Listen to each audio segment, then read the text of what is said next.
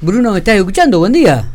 Buen día, Miguel. Sí, Ah, sí, estamos escuchando. Un pequeño problemita técnico, pero solucionado. Solucionado, sí, porque estuve Sí, sí. llamándote también y no, no, es como que no, no, no, no nos- Decía hola, Hola, perdido. Eh, Ahí te. Eh, retomo.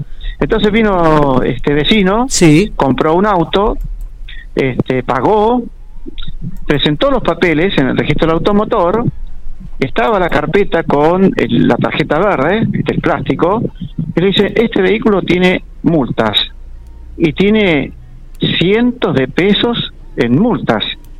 Entonces empieza a averiguar. Resulta que son multas que vienen de otro dueño anterior, se los pasaron al, al anterior dueño y se las endilgan a él porque a partir de la transferencia pasa a ser el titular registral. Es decir, nunca en su poder el vehículo cometió esas infracciones. Revisando, porque hay algunas fotos, me dice, eh, eh, las chapas de mi vehículo, pero este vehículo no es, tiene otro color con respecto al vehículo, se ve que, o sea, la- la- estuve mirando las fotos en colores.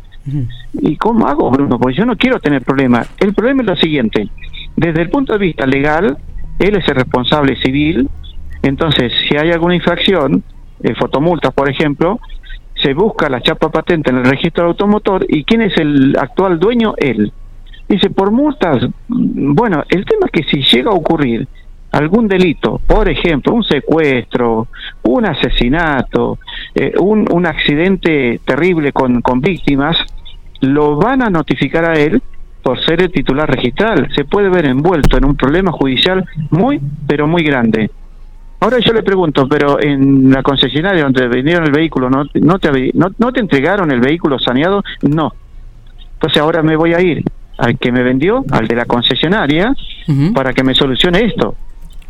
Sí, ahí está uno de los grandes problemas que nosotros, confiando en que está todo bien, y después aparecen este tipo de cosas como multas, que en realidad los que venden vehículos te lo deberían eh, eh, vender saneado.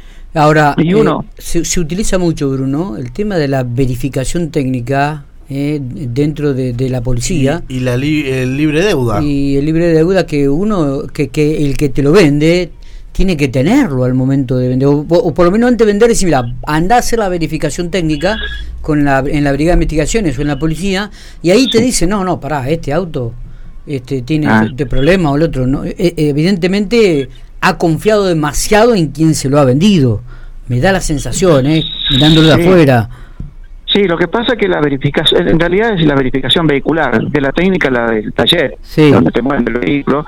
Si no está una verificación, ¿qué es lo que hace la policía? Certificar que los números que apa- aparecen en el título o en la tarjeta verde coinciden con el vehículo, entonces el oficial, los chicos que están ahí en la policía, ven el número del motor, que esté bien, viste que algunos le hacen liman el número y ponen otro, que esté bien, que sea legal, que coincida con los papeles. Y el número de la carrocería coincida con la documentación. Es todo lo que hacen.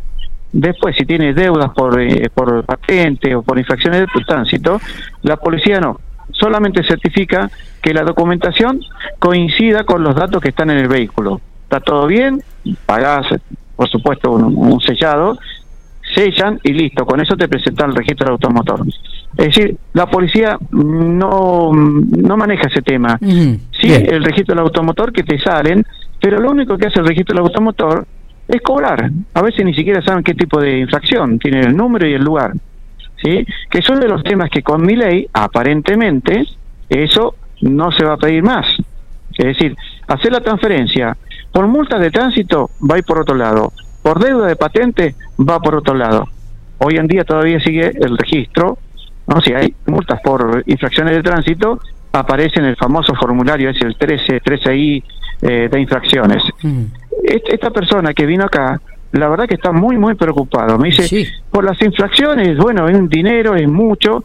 Lo que yo temo es que estos tipos en este auto cometan algún delito, un ilícito, un secuestro, que es mucho más grave. A- ahora, ¿puede ser un auto mellizo en este caso? y estamos analizando que puede ser un auto mellizo o chapa patente de trucha. Es decir, Claro. pintaron, la consiguieron por otro lado. Este es, es una de las alternativas, porque la cantidad de infracciones que tiene el vehículo, y lo hablaba con este vecino, digo, este es un, no sé, tipo, un delincuente debe ser, porque la forma que tiene antecedentes de infracciones no le calienta nada. Claro, tiene una chapa patente que corresponde o sea, ilegalmente, ¿no? En este Que caso se conecta hace este vecino. denuncia policial, ¿no? Vos sabés que fue a la policía y le dijeron que no tiene nada que ver con ellos. Fue a la policía, ¿eh? Ahora va a volver al concesionario, le va a plantear que tiene que sanear esto y yo le aconsejé ya buscar un tema legal, es decir, con un estudio de abogado entendido la materia o hacer una presentación en fiscalía. No sé si va a tener vía, pero porque es un tema muy grave en el caso de que se cometa un ilícito grave con este vehículo o con esa chapa patente, ¿no? Eh, ¿Qué modelo es el vehículo? ¿Cómo dices? ¿Qué modelo es el vehículo? Ah, no lo vi, no lo vi, pero creo que es una Duster, algo así. Ah, bueno. Sí, sí.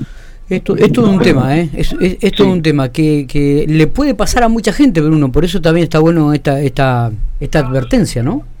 Sí, sí, acá en Pico hay varios, varios se me han llamado que han tenido ese problema. Ahora, ahora Eh, bien, ¿y qué hacer entonces? Vas a comprar un vehículo pero- usado, ¿qué hacer? ¿Cuáles son los procedimientos entonces? ¿Cuál para es el asegurarte consejo? vos, sí, para asegurarte vos, buscar dónde está sentado el vehículo. Eso es fácil, buscar en el- la página de la Dirección de Registro del Propietario Automotor, pones chapa patente, ahí te aparece dónde está radicado, en cuál seccional o registro, ¿sí? Y te vas al registro donde está sentado ese vehículo, a pedir un informe de dominio, tenés que pagar por el trámite, y eso lo puede hacer cualquiera, ¿eh? Yo puedo pedir el informe tuyo, el de Matías, el de Alejandra, donde uno puede gestionar a través del trámite administrativo del registro si aparecen multas. Entonces, si hay multas, vos decís, no, esta multa no me corresponde. O que el anterior dueño la solucione para que a vos te vendan el vehículo saneado de ese tema. Está perfecto. Después, en la Dirección General de Rentas, si tiene deudas por patentes, tenés que entrar a la página, o acá en Pico te vas a la Dirección de Rentas, acá en la 11, perdón, 13, esquina 20, para asegurarte que ese vehículo no tenga este, deudas. Ahí vos te asegurás. Claro. Porque estamos viendo que muchos venden o compran y venden autos, los venden con infracciones, no le dicen nada al, al- que le compró y después aparecen este tipo de situaciones que son en algunos casos bastante onerosas en dinero y las consecuencias graves que puede llevar eso. Totalmente. Eh, buen tema, Bruno. Eh. Seguramente nosotros lo vamos a explayar seguramente, lo vamos a colocar en el sitio Infopico para que la gente que pueda no lo ha escuchado a través de Infopico Radio pueda hacerlo a través del medio del diario y también Claro. informarse y saber cuáles serían los procedimientos para evitar este tipo de cosas que deberíamos o que debemos hacer. eh.